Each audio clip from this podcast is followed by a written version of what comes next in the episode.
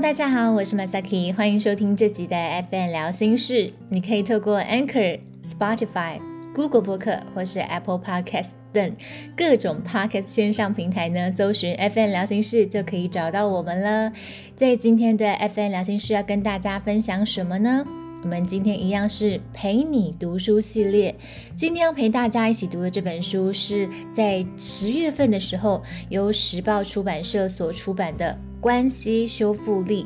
心理学大师教你从冲突裂痕中培养更高的适应力，重拾人与人的连接。你们知道吗？现在的书啊，都很喜欢有一个主标题，然后下面再加一个副标题。很多时候我在打文章啊，我又一直在思考，我到底要放主标题就好，还是我要把副标全部都打完呢？可是我觉得一般人应该。如果看到一本书的标题这么长，我觉得很烦，然后不想再看下去了。可是我觉得这本书，它所说的心理学大师从你从啊教你从冲突裂痕中培养更高的适应力，重拾人与人的连接，嗯，我觉得。还不够，就是把这本书的精华叙述的很好。哎，我这样是在表出版社吗？没有，没有，没有这个意思。我的意思是说呢，嗯，就是其实这本书它所说的内涵，比它的副标题还要来的更多，而且呢，可以让我们得到的又更多了。它的主标题叫做《关系修复力》，而今天我觉得这本书特别特别适合几种人。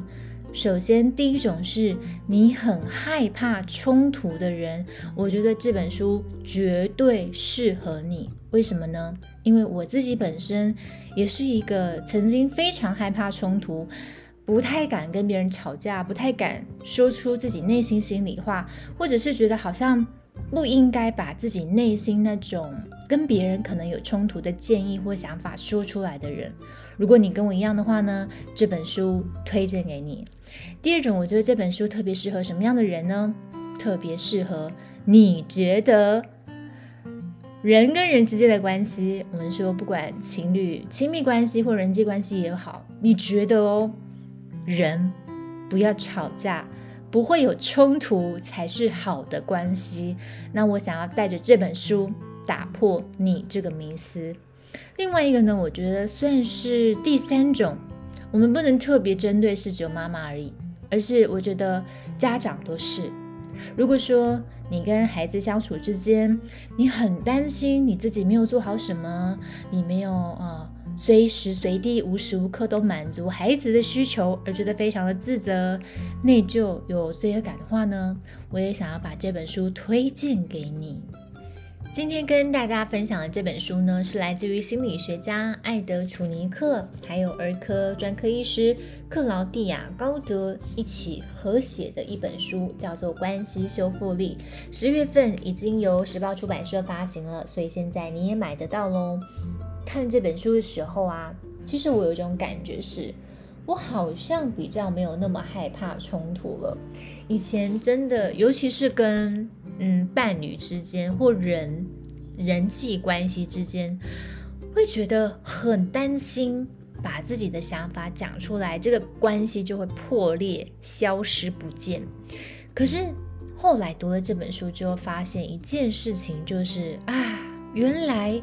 其实人跟人之间的关系最重要的，并不是我们彼此之间没有冲突，有一些没有冲突，其实都是假和谐，就是两个人都忍了很久，没有把自己，或者是对方也没有把他的心声讲出来，所以我们都在一个忍耐的状况，而这个忍耐其实对关系是非常伤害的。在这本书的书底告诉大家，就算是再亲密的人，也有百分之七十的时间合不来。在分分合合的过程当中，只要愿意修补裂痕，信任感就会提高，关系就会更紧密，自信心也会提升。这本书的作者艾德·楚尼克心理学家呢，他在七零年代发明了著名的无表情实验。这个无表情实验是怎么样的实验呢？他让妈妈跟婴儿小宝宝他可能还不会讲话，是真的也不会讲话啦。对我有上网去 YouTube 看了一下那个影片哦，是真的是还不会讲话，不会用语言表达自己的小婴儿。但是在这个实验里面发现了一件事情哦，这个实验是这样子的，他让妈妈跟婴儿一刚开始是处于一个啊妈妈逗弄小孩的状况，然后妈妈可能会笑啊，会做出一些让小婴儿会觉得愉悦的表情或者是行为动作。那接下来呢，过一段时间之后，妈妈就变成没有表情的样子。你们可以上网去 Google 那个无表情实验，你就可以看到影片，非常真实的妈妈就是没有表情的看着小婴儿。小婴儿会发生什么事情呢？小婴儿一刚开始是也会做一些想要逗妈妈有表情的行为举止。但是他也会笑啊啊！妈妈以前会给我咕叽咕叽，那我现在也发出一些声音，让妈妈就是好像可以开心。可是妈妈继续没有表情哦。那接下来又会发生什么事情呢？接下来的小婴儿可能就会尖叫，会哭泣，或者是会把身体转向背对着妈妈。在这个实验里面，心理学家发现一件事情，就是。小婴儿他不用别人教，也会主动去引起照顾者的注意，希望妈妈给予回应，尝试修复关系。原来修复关系是人的天生技能，而修复关系可以带来什么呢？可以让我们跟别人重新的连接。还可以让自己找回解决问题的信心，把过去比较不好的感受变成正向的感受，而且从失和，也就是那个冲突，或者是妈妈没有表情，到复合的过程当中，修复的过程里头，心里会更加茁壮，而这个也会影响到日后我们遇到压力。或创伤的时候，我们更有能力可以去修复自己，更有心理的韧性。这个实验告诉我们什么呢？它告诉我们好多好多重要的讯息。但是我觉得最最最最重要的个一个讯息是，最重要哦，说三次，最重要的，最重要的，最重要的是，人际关系是可以修复的。人跟人之间最最。最重要的一件事情，并不是我们之间都不会发生冲突，而是我们两个人如何从冲突走到修复，而这个过程当中，对我们自己本身的自我效能、心理韧性，还有希望感，都是有帮助的。所以这本书其实主要要传递的讯息是，人际关系是可以修复，而且我们也需要有修复的经验，这可以培养我们的心理健康。你知道吗？其实我们幼儿时期跟人相处连接的经验。会影响到日后我们跟其他人的人际互动。这个人际互动会有一个模式，可能会重复的重演在你跟同学、朋友、伴侣之间。我们很有可能在跟其他人互动的时候，重演自己与父母过往的互动方式。而人其实多多少少在人际关系当中都有受伤的经验，不管是跟家人相处的啦，跟朋友，或者是老师、老板，我们也不可能完全的不去伤害别人，或者是我们也不可能在人际当中都不会受伤过。而且我们也很难去期待其他人可以完全满足我们身为人的任何需求，就像是刚才的妈妈跟小婴儿啊，有时候小婴儿会透过哭泣去表达自己的需求嘛，但是妈妈有时候也会有很累、很累，没有办法立即满足小婴儿需求的时候啊，而在这个可能有一些裂痕的时候，我们可以怎么样修补呢？要记住哦，其实有时候有时候也是因为有裂痕，才让我们有修补的机会。而这个修补的过程当中，可以帮助我们去表达自己，还有试着去了解其他人，这样也可以让其他人有机会可以了解我们。而在这样的互动交流过程当中，能让我们之间的关系更加稳固。因此呢，其实看完了这本书之后啊，我自己感觉，想要建立真正亲密的人际关系，一定要勇于面对互动过程当中的摩擦。如果你觉得心理师 Masaki 好困难哦，没关系，我也觉得好困难哦。尽管我读了很多智商跟心理学的相关书籍，可是过去我跟我的父母之间的互动啊，还有我观察我的父母之间的互动冲突这件事情，对我来讲，好多时候还是很可怕的。可是学了智商跟心理学，还有看了这本书之后呢，我觉得我会更有信心，或者是。更愿意去面对冲突，更愿意说出我心里的感受，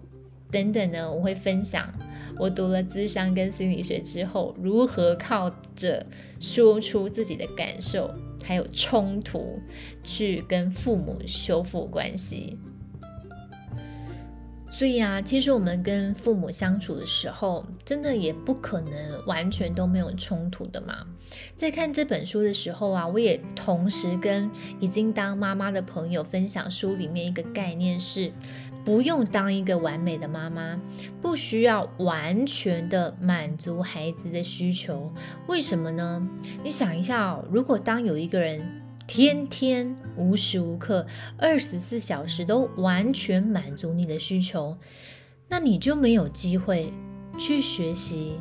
面对挫折，面对当别人没有办法满足你需求的时候的感受。你失去了这种面对这个情绪的自我调节机会。而且你要想一件事情哦，假设过去。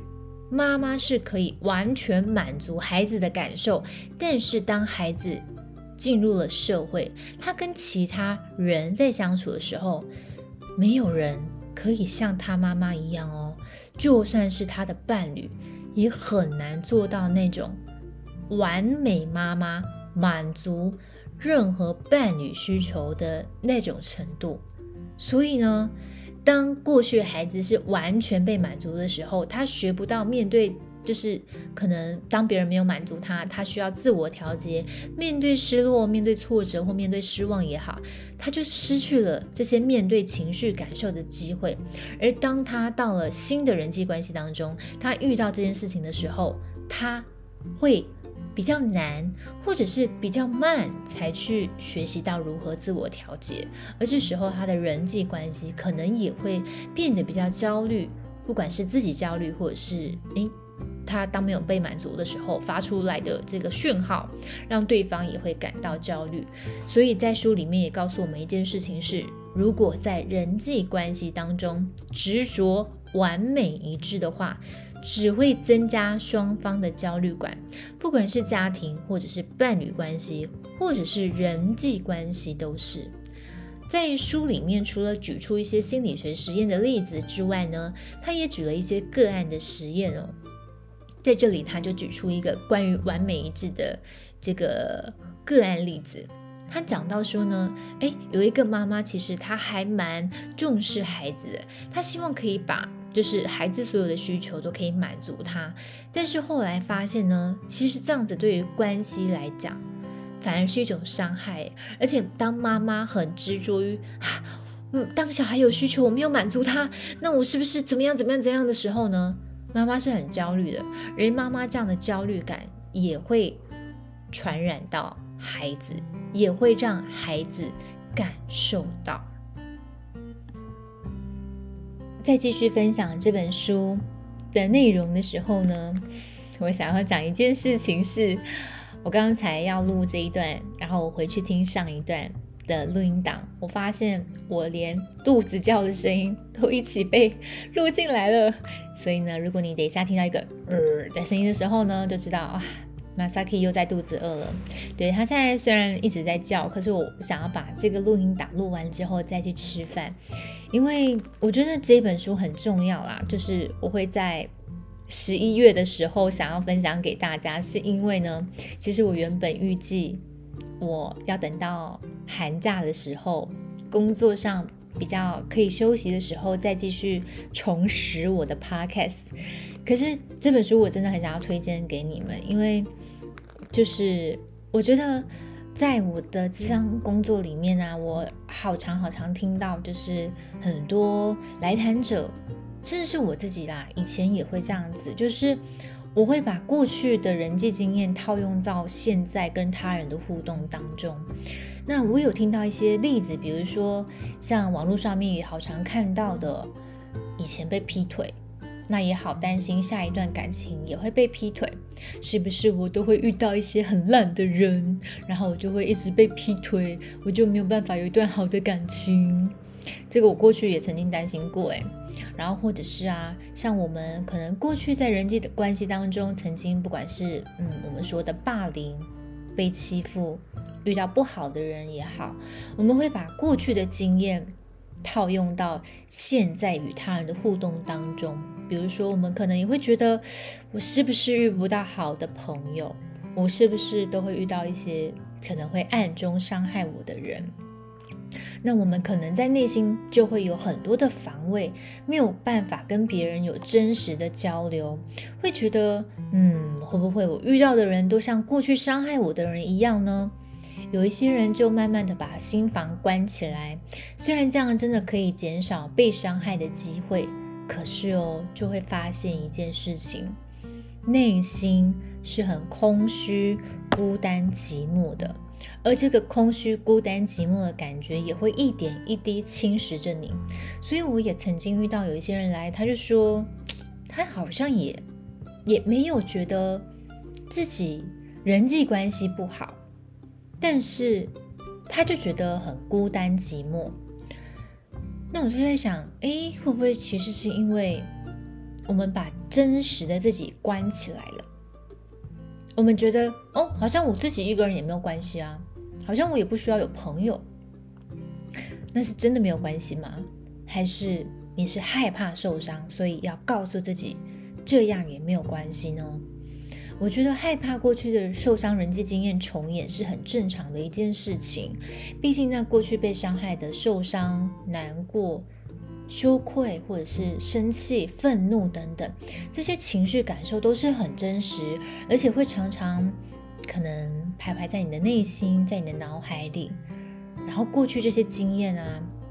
我觉得有一些挫折之后呢，也可能让我们会不愿意再去相信别人，害怕再次被伤害，不愿再次投入新的人际关系当中，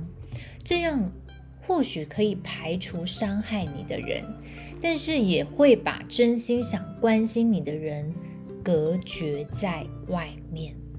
在看《关系修复力》这本书的时候啊，其实我脑中也浮现了很多的画面。我在写 IG 书斋的时候呢，没有分享到这个部分。不过我在现实动态里面有稍微透露一点点，是其实这几年我也一直在跟我的父母亲做一些关系修复的历程。如果说对于这本书的书斋有兴趣的话，可以搜寻我的 IG 是 C O。一个底线，然后 Masaki M A S A K I，你就可以看到我所有在 Podcast 里面介绍书籍的书斋。好，那其实，嗯，很多人可能会想说，哎呀，你是一个心理师，哎，那你是不是人际关系超好，没有冲突，很会表达自己，跟人之间都不会有什么嫌隙？其实我觉得没有人可以做到这个样子，而且。在读了智商之后啊，我的父母反而觉得你跟以前不一样哦，你好像读书读得越多，跟我们之间的冲突也越多哦。为什么会这样子呢？如果你正在读资商，然后你也发现一件事情，是你跟你父母之间之间的关系好像冲突越来越多的话呢，很正常。因为我一刚开始发现这件事情的时候，我也去问了我的其他前辈心理师朋友们，哎，为什么会这样？我我变得好奇怪哦，我一直跟我爸妈吵架，哎，他们也跟我说很正常。为什么很正常呢？那是因为我开始。去说出我的心里面真实感受，过去很受伤的事情。我还记得一刚开始要讲出这件事情的时候，心里面的那个情绪是非常高涨的，而且一刚开始其实真的，我觉得表达的不是很好，真的是那种孩子受伤的心情，然后去有一点，我就是这样子，我就是很受伤的方式去告诉他们，我对于过去的一些事情很受伤。但是现在比较能可能心平气和的说，哎，我觉得你们两个之前就是讲话很大声的时候，我都觉得你们很像在吵架，然后我就会觉得很紧张，可能就开始可以用这样的方式去描述哦，我过去内心的一些心里面感受。但是在呃，我记得。学了智商之后，开始慢慢说出自己感受的时候，我的父母觉得我很奇怪，就是你干嘛没事在那边翻旧账？然后他们也不知道原来我过去发生这些事情，心里面的感受是这样子的，而且还记这么久。所以刚开始其实他们也没有办法接受我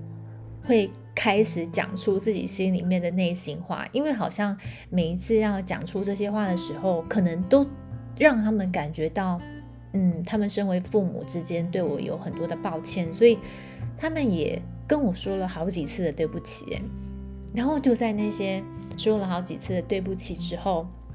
他们也开始告诉我一些呃，他们过去跟他们父母亲之间的相处，然后他们学习到的是怎么样呃教导孩子的方式，还有其实他们自己心里面也有他们自己的伤，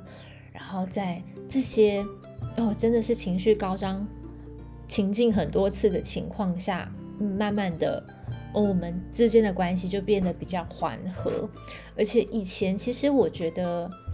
在还没有说出自己心里面感受的时候，会有一种感觉是和爸爸妈妈是心心里面是疏离的，就是好像我们都不太了解彼此的感觉。可是现在其实就会觉得，因为很多真心话就会。可以直接跟父母亲说，那种距离就不会这么的遥远。可是这绝对不是一触可及，或者是。吵过几次架就可以达到的程度，而是你看，从我读资商已经是五六年前的事情了。我们修复关系的那个历程是拉得非常的长，而且中间还会有平淡期，有会我们也可以说休战期啦，就是没有什么感觉，没有什么感觉，然后突然有一个啪感觉出现的时候呢，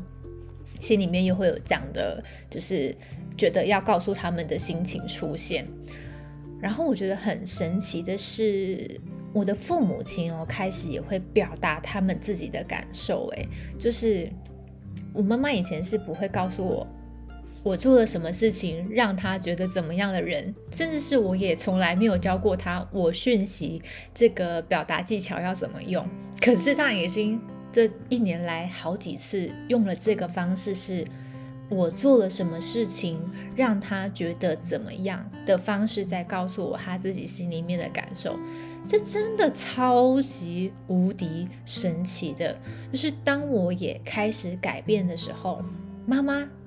自然而然也会有一些转变哦。虽然这个转变可能不是说，诶一次两次你就可以看到的，而是真的就像我刚才说的，经过了五六年之后，发现嗯。家人好像有点不太一样，就觉得哇哦，关系修复原来就是一个这样的过程啊！我稍微思考了一下，这五六年来跟爸爸妈妈之间关系的修复，那是一个怎么样的历程？一刚开始就是在读了咨商之后，有很多感觉会啪的跑出来，所以一刚开始我在表达自己的情绪感受以及一些受伤的事情的时候呢。情绪都是非常高涨的，然后我情绪高涨的时候，其实爸爸妈妈情绪也会跟着很高涨，然后他们一刚开始也会很难去面对我有这些心情跟情绪出现，因为的确是他们没有想过或他们也曾经没有想到过的。然后接下来呢，可能诶，一刚开始他们可能会没有办法接受，所以我的情绪会更高涨哦，因为那有一点像是什么？你们不相信我，或者是什么？我这么受伤了，你们居然都没有一些表示吗？的那种感觉，所以我会进入一个更高涨的状况。所以一刚开始表达出来，他们的回应是让我们的关系，我觉得好像有点更糟糕的，会有一种我为什么要讲出来？我讲出来有用吗？的那种感觉。我觉得这是很多人实际经验跟体验到的。但是我不知道为什么，就是好进入一个平淡期之后，又突然有一次的啪，又想要讲出自己的感受，然后他们可能。后来渐渐的会知道说，原来哦，我过去受了这么多的委屈或伤之后呢，他们会开始，好啦，爸爸妈妈跟你说对不起哦，他们开始会道歉，这是一个嗯，第一个还不错的转变转折，可是并不会接下来就一直都很好，有时候也会，你干嘛又计较以前的事情啊？都已经过了这么久了，可能会有一些否定你的感受的呃情况出现，然后又开始啪。我觉得，唉，怎么又这样，又跌到谷底的感觉？就这样子，呃，有一些起起伏伏之后呢，我还是持续的。当我有力气、有想法、有情绪的时候，我就会去表达我过去的那一些受伤。然后接下来可能，诶，慢慢的不太一样了。我发现。接下来，爸爸妈妈他们也会开始告诉我一些他们过去受伤的事情。这是一个什么样的历程呢？这是一个我想要他们理解我。一刚开始，他们比较难理解我，可是接下来是他们也想要试着让我理解他们过去为什么会这样做，变成一个互相表达出自己内心想法，过去没有说过的事情都说出来。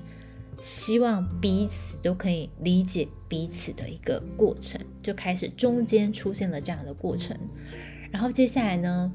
诶，我的情绪其实慢慢的就比较缓和，可能也比较不会一直想要去，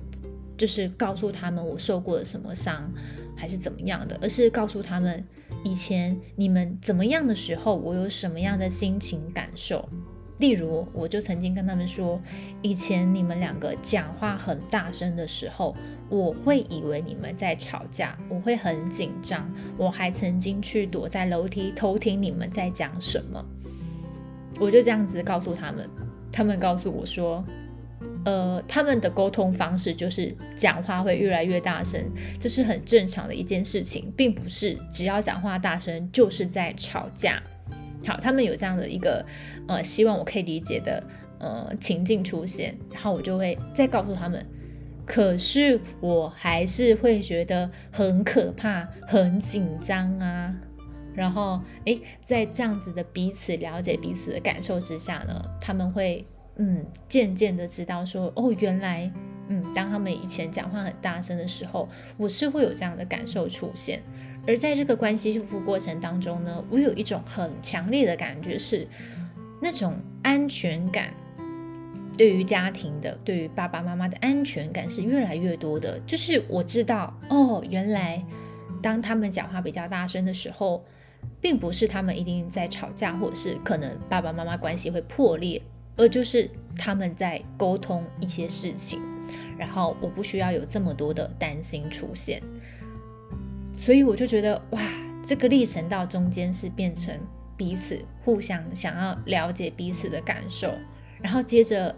最近的转折是，我的爸爸妈妈也开始会表达一些他们自己的感受，让我知道。尤其是我妈妈，她的转变非常的大哦，就是以前她不太会说出那种类似我讯息的沟通模式，它比较会是。我觉得怎么样就怎么样啊，没有其他的情绪感受出现，所以呃，后来我妈妈的表达方式变成是这样的。有一次我听到，我真的是吓到诶，她告诉我说，当我告诉她某一些事情的时候，她心里面其实有一些感受，然后她的感受是什么，她也告诉我。我当下意识到一件事情，天哪，我妈妈在用我讯息跟我沟通吗？我从来都没有教过她要用我讯息沟通方式，但是可能是因为我在跟她表达我自己心情感受的那个时候，我是用我讯息的沟通方式，所以她也学习到了可以用这样的沟通方式告诉我她的心情。我就觉得哇，这件事情真的是非常神奇的，但是真的也是很需要时间的。已经好几年了，然后突然发现了跟爸爸妈妈之间关系有这么大转变的时候，其实我是非常惊讶，而且再一次的相信一件事情，就是人与人之间关系如果要更紧密的话呢，并不是我们都不要讲出自己心里面的想法，不要发生冲突，我们关系就会更紧密了，而是我们真的可以讲出我们心里面的想法跟感受。让彼此了解，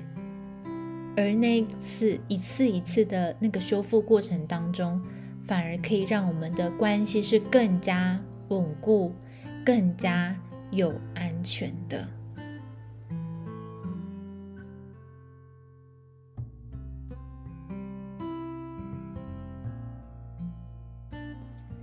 而关系修复的能力，对于心理师来讲，也是一件非常重要的事情。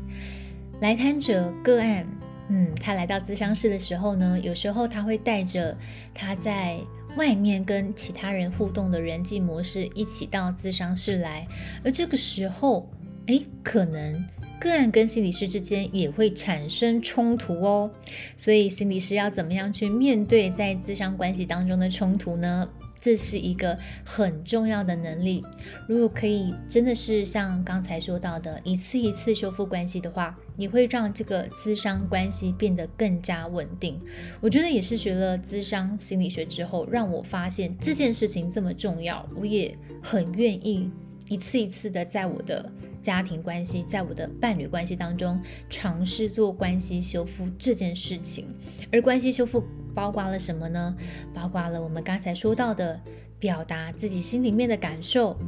聆听对方的感受，然后一起去不批判或者是不否定对方的情绪跟感觉，但是让我们在这个过程当中可以越来越了解彼此，然后慢慢的调整出让我们彼此之间都可以更加舒适的相处方式。人与人之间最美好的相处，不是没有冲突，而是在每次冲突过后，我们愿意修复关系，愿意倾听、理解彼此，而且在每次冲突修复之后，我们会增加彼此的信任感。你会知道，有人愿意与你一起面对冲突、面对难关，而且你也会知道他。一直都在。今天跟你分享的这本书是来自于十月份时报出版所出版的《关系修复力》，我真的真的真的很推荐给你们。如果说你也很希望与人建立一个真心深度的连结呢，我非常非常推荐你们去看这本书。